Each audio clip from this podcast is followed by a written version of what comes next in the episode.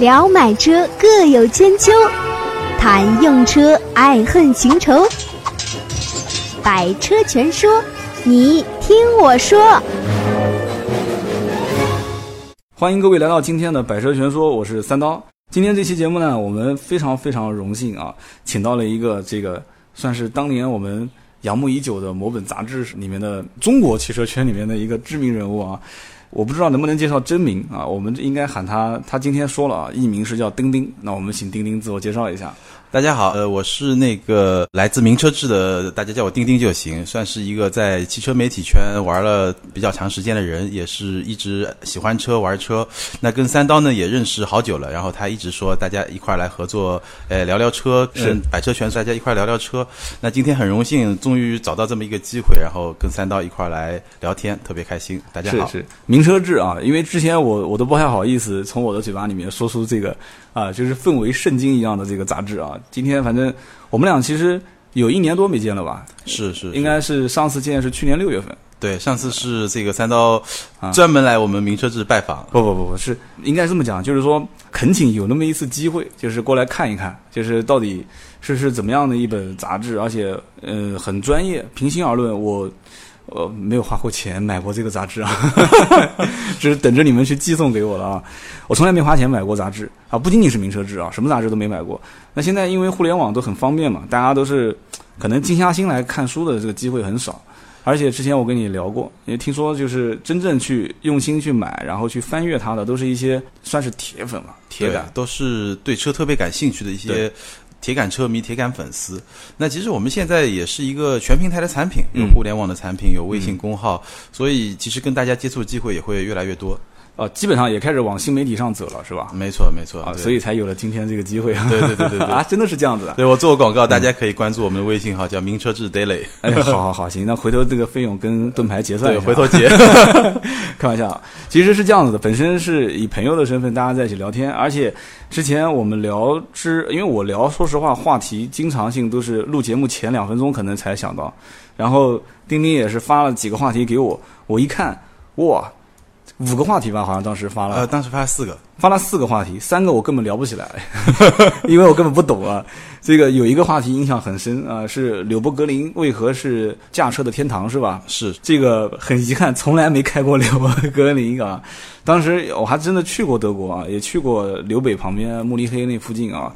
这个就是当时行程里面还真的是有一段，因为纽博格林是分是南北两段是对吧？南北两段。当时因为好像还听说，因为经营不景气，是被一个什么私人老板承包了一段啥的。呃，现在纽北是俄罗斯人的，被俄罗斯人买了，那对吧？我觉得对嗯小道消息还是挺通的啊记。性特别好，特别对，然后后来我也不知道听谁讲的，然后当时那个导游意思就是说，这次行程就变了，就不去跑这个柳柳纽北了嗯啊。所以我当时觉得很遗憾，但是还好啊。所以当时那个经历，我节目里面也没聊过，所以那个话题我聊不起来哈、啊。 所以我说我们聊点，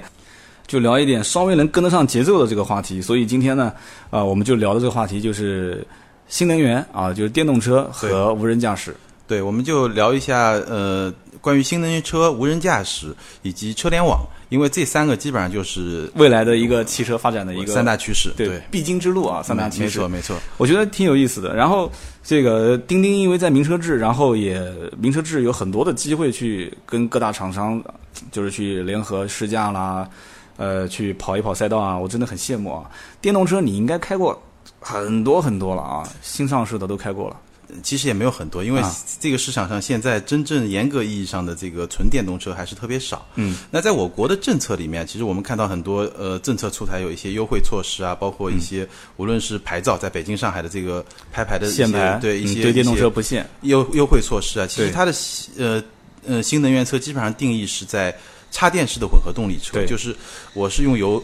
可以烧油，可以用电，但这对嗯个电呢必须我可以插到电源上去充电的那种，这个叫插电式混合动力车。然后是的第二种呢就是纯电动车，然后第三种呢可能是一些燃料电池车，但这个在国内可能还是一些大巴啊这些嗯就商用车为主。是的，那现在国家也是出了好多政策啊，就是我不知道你对这方面应该很敏感，就是国务院本身就出了政策，一个呃不允许限牌，限购电动车，对吧？就好像现在也不可能有不允许的，现在基本上全国各地的都是在鼓对，励所以我听到一个消息是，北京可能正在调整它的一些政策一些一些政策。对，因为对上海的话，呃，到现在为止，上海没有限行嘛，上海只有拍牌嘛。对但上海呢，其实呃，对符合这个标准的这些车，其实现在还是处于一个免费发放呃牌牌照的一个。但是这个牌照一阶应段该是不给过户的，呃，对，暂时你看不到一个政策是可以过户怎么样？但但是无论如何，这个牌照肯定是专车专用。对，就你哪怕要过户，以后那个人肯定也是得是这个新能源电动车车嗯或者对电动车或者这个插电式混动车，就是还没政策出来嘛。啊对，现在还没政策出来嘛，要不然我在想说买个电动车还送一块十多万的牌照，是，啊太所以太划算了你知道吗？这个我听他们说，我没看到过真实的数据啊，就比亚迪秦全国销量有一半是卖在上海，呃，这个应该是 真的，这应该是真的因。为它能省省一块十几万的牌照嘛。对对对对对，这应该是真的。然后还有一个就是，现在好多小区也是，我看国务院也相关政策是讲，就是要求是一定要加上这个对，充电要桩。充电桩，新的小区要要装对嗯充电桩，而且呢不能限行限购，然后呢，反正各种补贴的这种优惠政策吧。但我们从全球来看，其实这个呃也也特别有意思的现象，就是说，其实所有的电动车的发展，在很大程度上确实都是政策在推动。是的，对，因为如果没有这些补贴啊，可能也没发展的那么快。所以呢，这也是我比较好奇的一点啊，就是说，新能源车按道理讲应该是一个怎么讲呢？就是对老百姓来讲也有好处，对国家、对环境各方面都有好处的一个一个产品，怎么会发展就一定要靠政策推动呢？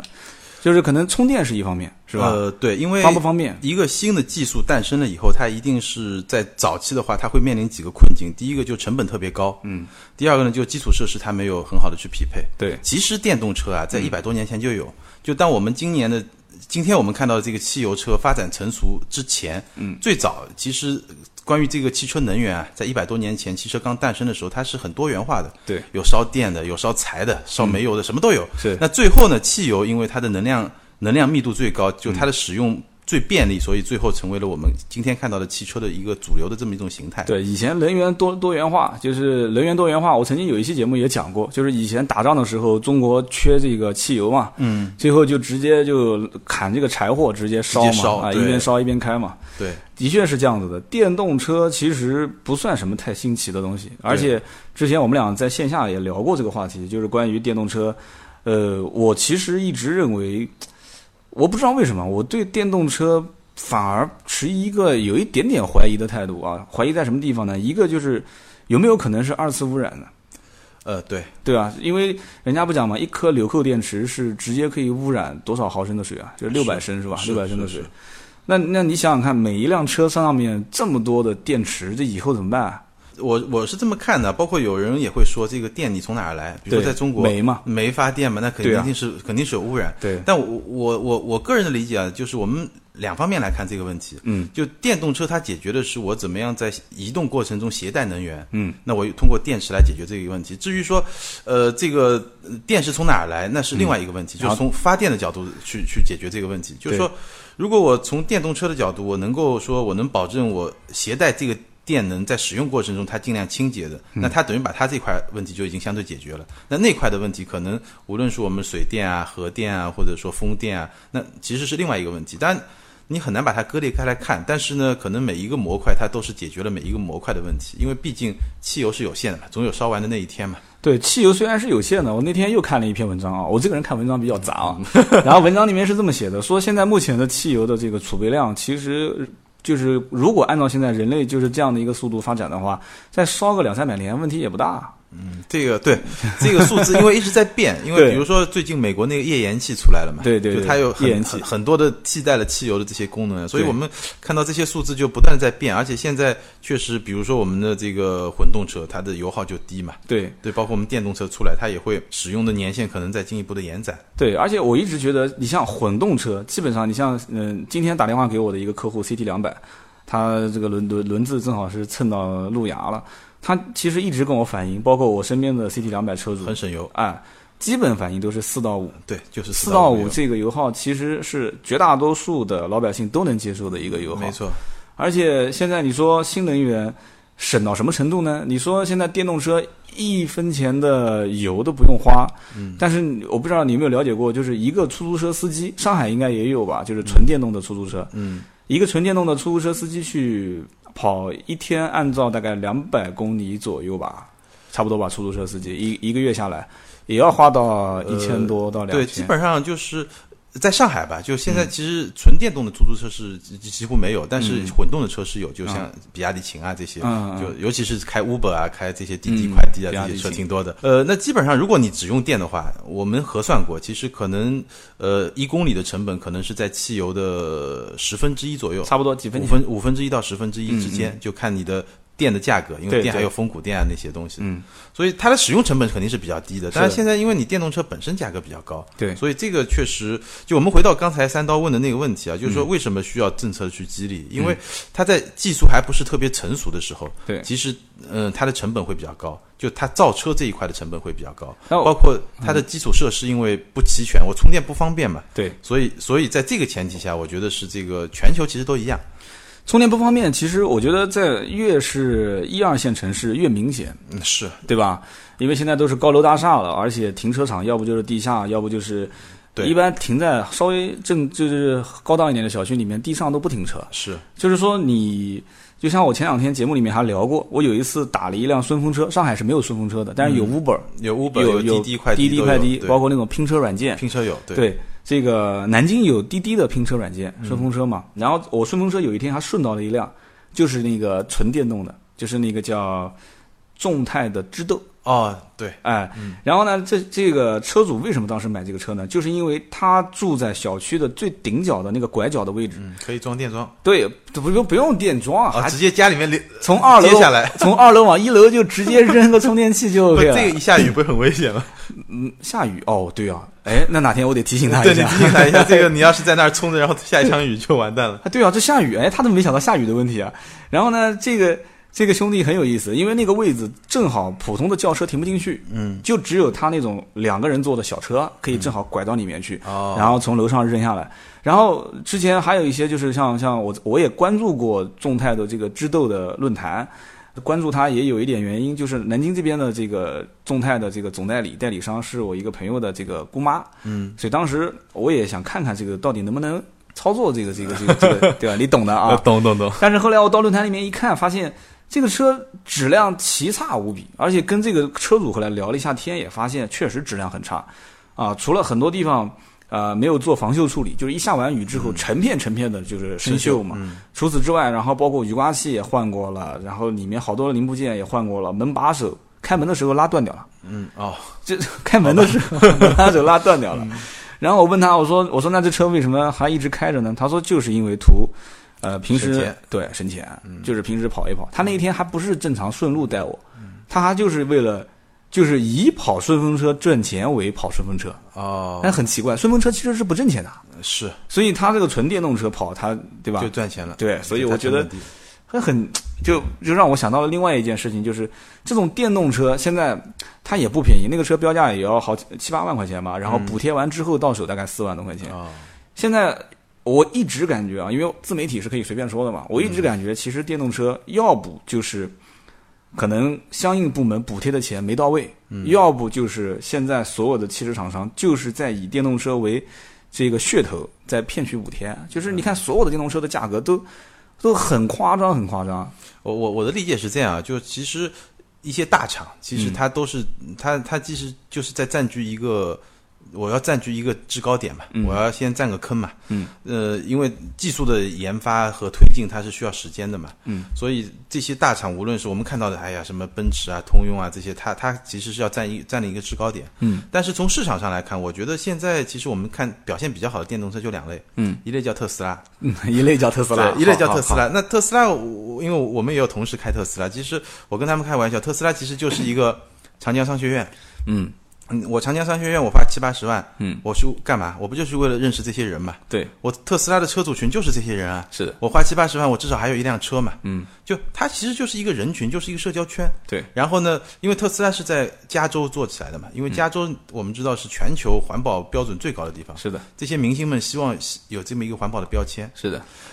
所以一类就特斯拉，当然我们现在看到宝马什么，他们也在做一些纯电动的车，包括对腾势。那第二类，其实在中国特别会接地气的，就是我我们刚才这个三刀提到这个像知豆这样的车，嗯，就因为我是觉得在中国的三四线城市，对包括城镇里面，对，可能大家住住一个小院子，就是的这种这种比较多，其实是有充电条件的，非常方便。而且这些车啊，就是说，如果我把它的我我我在设计的时候把它的最高时速标定到比较低，比如说七十到八十公里就够用了。对，然后我每天就在城里面开，其实它是呃没非有常不省电。在在县里面开，在县里面在开乡里对面开啊， 然后它它很非方常便省它省电，然后它每天比如说我每天就开个七八十公里路，对然后我的设计时速也不高，所以我对这个电机啊对电池的要求也没那么高。是的其实这个是很实惠的一种车。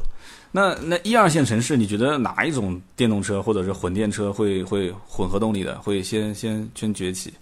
呃，一二线城市我觉得还是政策主导嗯吧。就我们现在看到有一些插电式混合动力的车，其实也许五年吧，不用五年，三五嗯年之内，我们看到一些大厂，包括像包括像宝马、奥迪、奔驰这些嗯比较高大上的豪华品牌，可能它旗下的所有车型都会有这个插电式的混合动力车。嗯但在是中国跟大家看到，目前来讲的话，我我个人，因为我从奥迪去年才刚出来嘛，奥迪的体系里面，A 六的 2.0T 的混动啊、就是这个带带电的嘛，对吧？A 嗯八的带电的，嗯，卖的都不行。然后宝马也是，宝马的五贵啊三零，对，就是对，贵啊，不虽然是贵，但是打折也很厉害嘛，嗯就关键没人问啊，就是打折很厉害，给你七折，他还是没人买嘛，嗯，对七折也贵是吧？对对，它还是贵嘛，就是呃。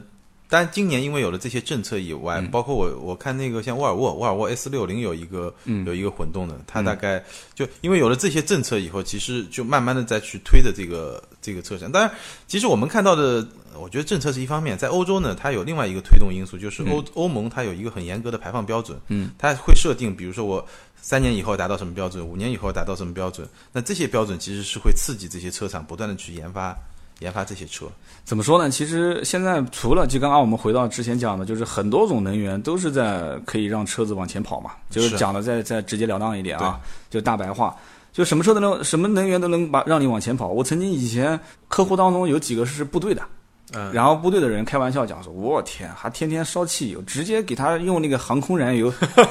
点一嗓子，叭，直接就奔了，就飞起来了。然后旁边人讲说：“那直接一脚油门，车子连人一起火化了嘛？”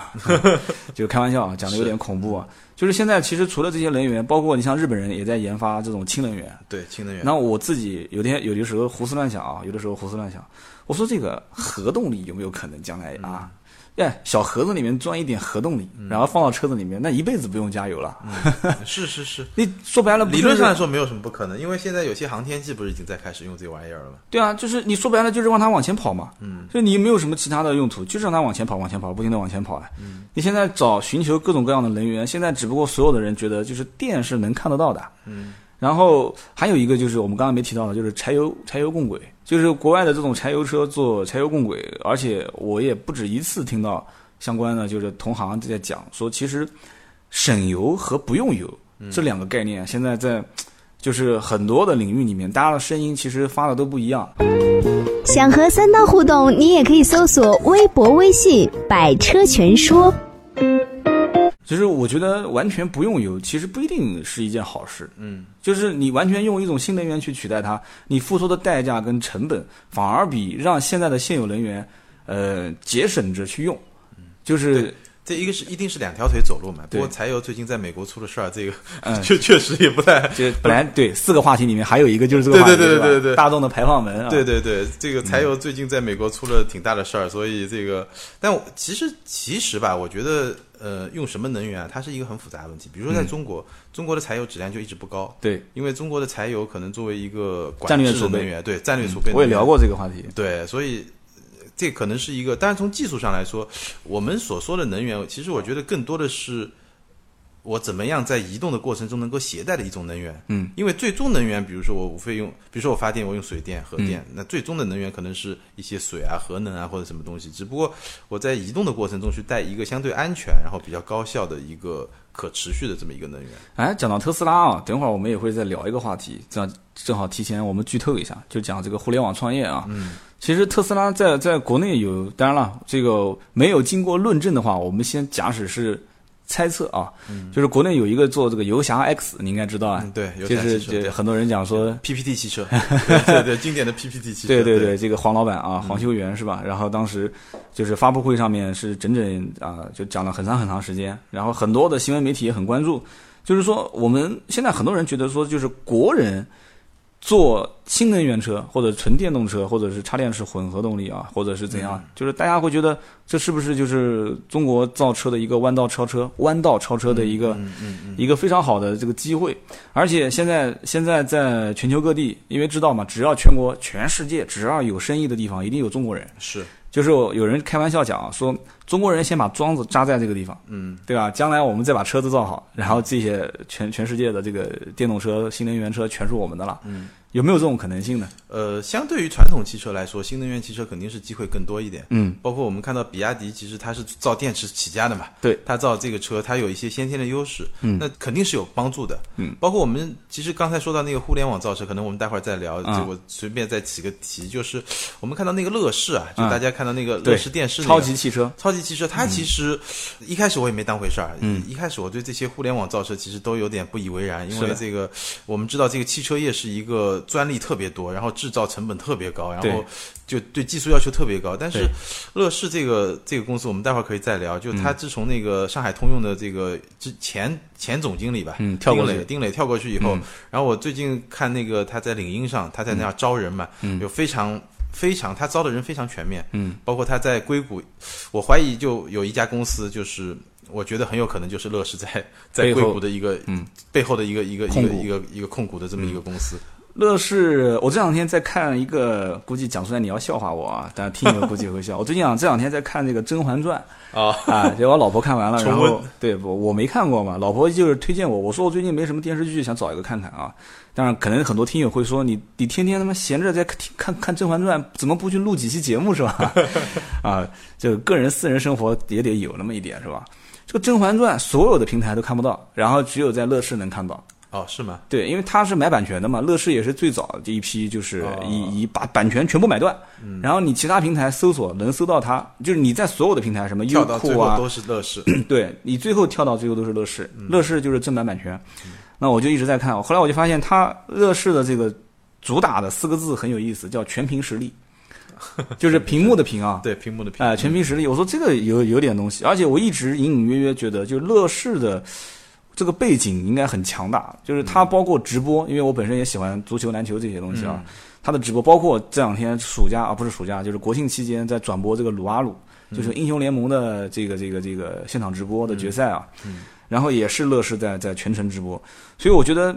他手上应该是以内容，就像我们俩今天在聊，我们其实就在产生这个自媒体的内容，嗯，它是以内容为，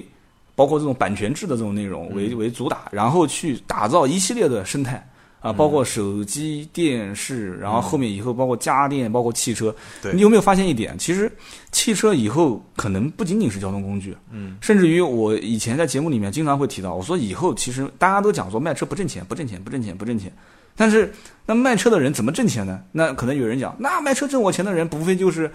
卖装潢，嗯，对吧？呃，卖保险，呃后，期保养维对，修，后期保养、维修、贷款是吧？对，这都是你能想到的。其实将来很有可能你想不到的地方，才是它最赚钱的。嗯就是你在车上是不是需要提供相应的娱乐的？包括卖数平台据。对，对你，你在车上，你今天去干嘛了？然后别人全知道。就插个 OBD 嘛，现在就对对是对插那对个盒子嘛，以后可能不用插不了，用插主全机知厂道本身就有嘛。对，那那其实我我我说实话，现在在车上你听的都是 radio，就是收音机，然后你是可能放一张 CD 都很少，插个 SD 卡，对不对？但是现在移动马上四 G，后面都五 G 之后全程联网，很有可能你以后就是你可以听普通节目，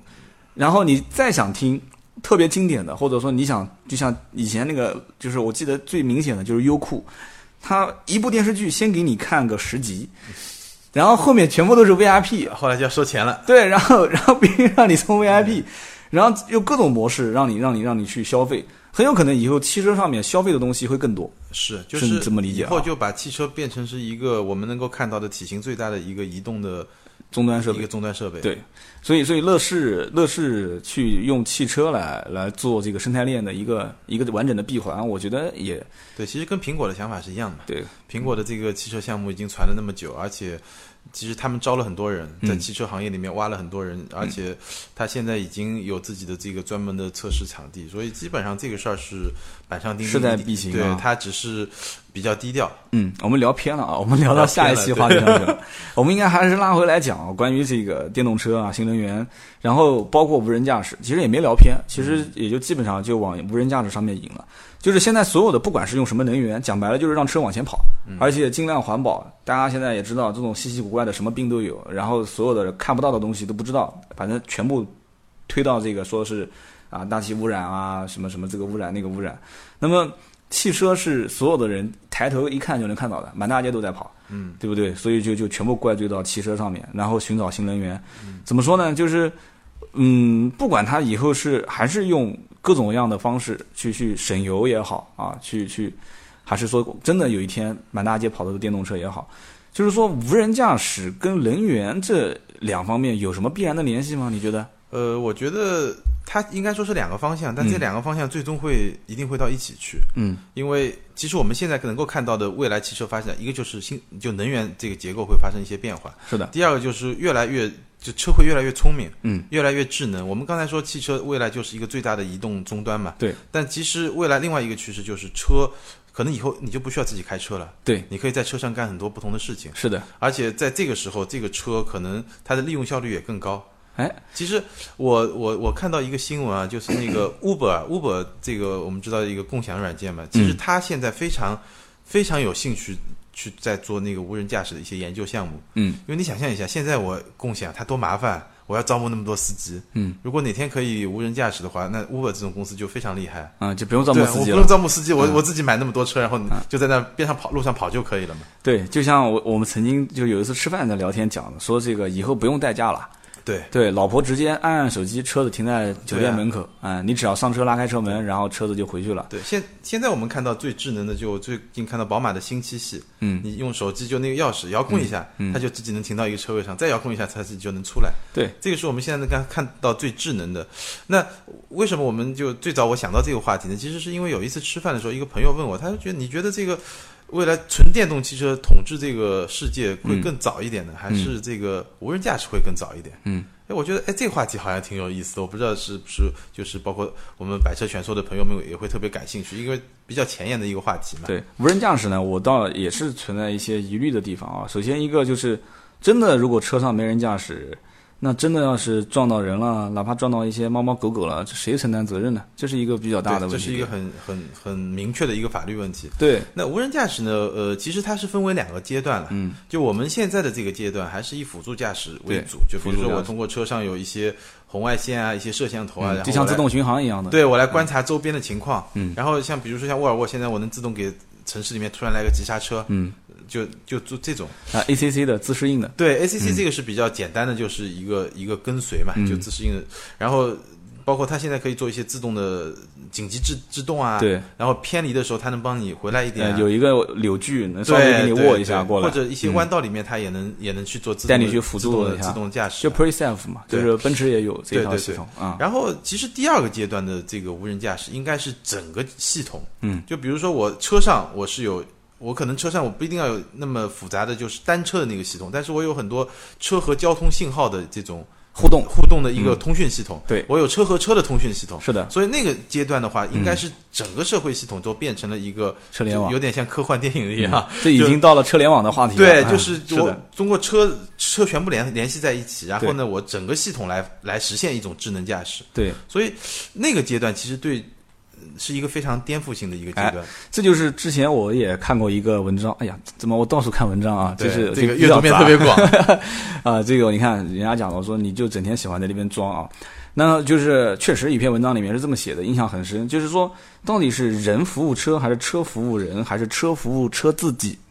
哎，就前两个都能理解啊，就是人服务车，讲白了就是我开车，我让你往左往左，我让你往右往右。嗯，那么车服务于人的话，那可能就是说我出去之后，可能车子上面有那么一些功能是它先天性就所具备有的，的嗯啊，比方说听听收音啊。啊，或者说是呃，怎么说呢？就是胎压监测啊，这些，包括刚刚我们聊的这个 ACC 自适应巡航啊、PreSafe 啊这些。那么车服务于车，其实现在我看以前关于车联网的，包括智能驾驶，甚至于无人驾驶，很多都是说就是怎么去让它更安全，然后怎么去呃去去服务车主，但是很少有人会想到就是说车子本身怎么去服务自己。 嗯就像上次那个特斯拉，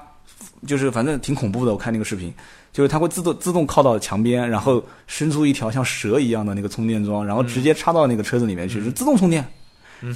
我不知道真的假的啊，但这个很惊看人。看那个视频，然后那边是一面墙，然后插过它自动倒回去之后，那个墙上伸一个充电桩进来，然后啪那个盖子一打开插进去了，嗯所以很夸张。但是我在想一个问题，包括车子到了停车场，它可能会自动去去付费嗯，啊、甚至于车子到了那个时这候个也不用付费，自己直接这么一个计费系统就就可以了。对，对，直直接就通过车对子对对的系统里面就就 OK 掉了嘛。然后，其实我之前也也也就我也是看过很多一些介绍，就是包括像日本，日本因为它对呃像像像东京啊这些就是人流量车流量非常饱和的地方，嗯它是车子只要一进入这个区域会自动扣费，啊，对对吧？对，新加坡也是。新加坡，它就是它就会对你就是有一个，其实这些东西都是就是非常简单的一个，就是像我们现在过嗯对 ETC 通道一一样的，对，都一那样。那就讲白了，就是车子将来自己服务自己，车子服务车上的这个乘客嗯啊、司机，还有就是我们人对车子的一个服务，这个联动系统，就像你刚刚讲的，车跟车之间的互动，嗯它可能都会形成一套体系。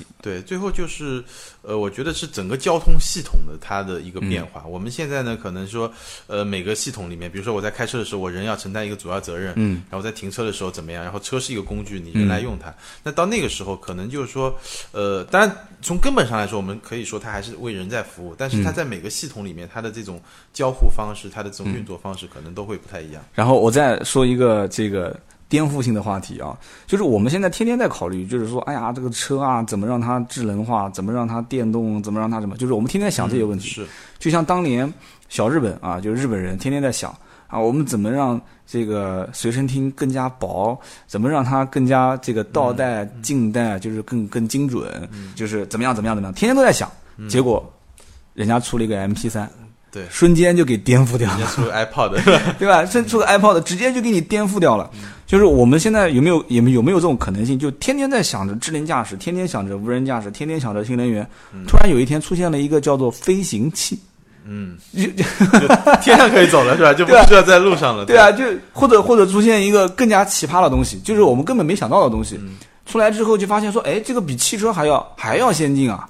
就到了呃另外一个时代去了。对，这个我我我觉得特别有意思，这个想法。，对，嗯、我喜欢胡思乱想、啊。对对对，这个想法特别有意思。就有一天我们可能变成那样的，那么一个一个一个画面。对啊，呃，不过我觉得呢，就是即使我们变成那么一个画嗯面，其实它的技术的底层可能是一样的。就我比如说我无人驾驶的汽车，嗯对吧？我需要车和车之间的通讯，嗯车和周边的交通设施的通讯。嗯那如果我们有一天这个飞行技术产生了一个巨大的突破，嗯，那其实这个飞行器和飞行器之间的通讯，它和基周边基础设施的通讯，这个我觉得这个底层的技术可能还是相通的。对，因为因为你这样的想嘛，你你无人驾驶，无非也不过就是用一个交通工具带着这个人从 A 点到 B 点从，A 点到 B 点回家嘛，对对路上要注意安全嘛，对吧？对不要撞到车车啊或者人啊什么的对。但是你说如果是人本身有这么一个装 置，你你懂我的意思吧？对，时空穿越是吧？啊直接就能到那儿。也不是讲穿越什么的，就是你人本身有一个装置，嗯然后你自己就可以通过你自身，就是你你闭着眼睛走也好，还是飞着也好，还是滚着也好，爬着也好，反正你也能到家。就我在想这个问题点，所以你无人驾驶汽车，可能大家觉得说我们聊这个话题，肯定又是老生常谈，就是聊了一些啊这个那个的。但我就提出我的一个这种很匪夷所思的观点，而且我曾经还看过一个这个电影啊，这次不是书了啊，这是电影，就是说人啊，人的整个身体无非就是三样东西构成的嘛，什么蛋白质、水，还有一个什么东西的，嗯，我记不得了啊，反正他说就是你你最终讲白了了，就是你一百两百年前可能你觉得飞机上天飞这是不可能的事是情，的，对。但是现在不是也是很正常了吗？对不对？然后我们现在去看，可能说，我现在就是讲这个有点夸张了，就是说人既然是这三样东西组成的，最原始的三个元素啊，那有没有可能就是说，啊，就是瞬间带你化解 掉，然后又瞬间给你给你并起来啊？这种可能性也是会有的，但是就是看谁敢去玩那个东西，我是不敢。呃，丁丁我不晓得你敢不敢啊？对，其实哎，我觉得这个三刀这个特别好。其实我看，就我们看，为什么我们觉得这个，这个我们稍微沉重一点啊？就像中国人为什么大家觉得没有创新？嗯就我们想的问题，可能还是比较眼前的问题。对。但你看，包括像特斯拉那个创始人这个呃 Musk 对吧、嗯 e l o n Musk 就他，你我们看他做的几件事情，这个太空项目。这个什么太阳能，包括那嗯种他那他做那个非常快的那个轨道的那个交通的那种方式，是的，我觉得这，哎，这些老美啊，就他们硅谷的那些人，他确实想法可能更天马行空一点对。他做那些，就是我们今天可能按部就班，你去想想不到的东西，那些东西，真正改变人类的东主要西。还是有钱任性嘛。 你要给我那么多钱，我也可以你也吹啊干是吧 啊我去吹啊，反正当时我以前也是很早很早以前，我看到一个项目是叫什么火星电梯项目，就是从地球架一个电梯再直天接上到火星我。也看到过，对，是不是？好像跟这个特斯拉的创始人讲的也差不多类似对，就这么个意思。而且这次又又是确定在火星上已经发现有这个水嗯水的痕迹了，而且好像似乎不是很遥远了这件事情。所以现在我们天天在想着，就是关于新能源啊，关于怎么让它做无人驾驶，就是把所有的就是交通交通设施跟车跟人之间让它联网化。我觉得可能真的有有朝一日会是出现一个就像救世主一样的人物啊，直接颠覆性的产生一个一个项目，就像讲嘛，说上帝创造了三个苹果，对吧？第一个是砸了牛顿呃不，第一个是给夏娃啊，，第一个给小娃对，然后第二个砸到牛牛顿顿，第三个给对乔布斯乔布斯吃了一口嘛，对吧？是，现在我觉得三个应该不止，可能后面还会有啊。 对你来吃一个，呃，我我吃不了，我们百事全说是轮胎哦，不行，明天把标志改成苹果。啊 对，就所以这苹果也是挺有意思的啊，就是对，所以我觉得，呃，要有人脚踏实地做事儿，但是在这个过程中，我们有时候也仰望星空，能嗯是够的也要有人有一在里些面去吹匪夷是吧啊所思的那些想法，对吧？要要肯吹 啊，因为牛皮不吹，你将来怎么能实现呢？对，先吹出来才行。 行啊，那我们今天这一期跟丁丁聊的这个关于啊、新能源，对吧？还有包括对无人驾驶，说实话啊，这个是被我差远了。我相信要拉回来好好讲，一定能讲得很专业。你啊嗯对，我觉得今天聊的特别轻松，然后哎，该聊的也都聊了，然后不该聊的也聊了， 是吧？就比我差远了。我这个人就喜欢插一些这个无聊的话题啊， 就是天马行空，反正匪夷所思。然后我们呃抽机会，我们再录一期，再录一期呢，也希望各位听友呢多多支持。而且呃，实话讲，钉钉的实力只拿出了估计十分之一啊，哎太客气了，三刀。你还没发挥出来，因为主要是因为我我这边是东道主啊，所以我这个话比较多。 以我以后去上海一定不会这样子讲啊，到了你的地盘上面，我会收敛一点。那么到所了我以的地盘上你就多说。 啊，不不不，我今天我主要还是话多。其实你听听我跟别人做搭档的节目，你其实今天语言量已经够多了， 我已经放出了很多时间了。但是呢，我我喜欢抢话，真的不好，我自己一定要去注意这一点，所以我老是不会会把话题带到沟里面去。啊，反正挺好，我也挺开心的。今天我们聊了快四十分钟了啊，这期节目。那行，那我们知道听到最后呢都是铁粉，然后也是感谢丁丁啊，然后也是我们今天聊到了这么一个非常前沿的话题啊，有了有了丁丁这个名车志的这个达人，能帮我们把话题提升到这样的一个高度。要如果让我一个人纯聊，我估计也就只聊智斗了只要知道了。啊。那行，那我们下期节目继续聊，好吧？我们下期节目再见。好，再见。听到最后的都是铁粉，问问题、吐槽、互动知识，快快成为刀客！长按节目上方二维码，赶紧向组织报个到，有组织才过瘾。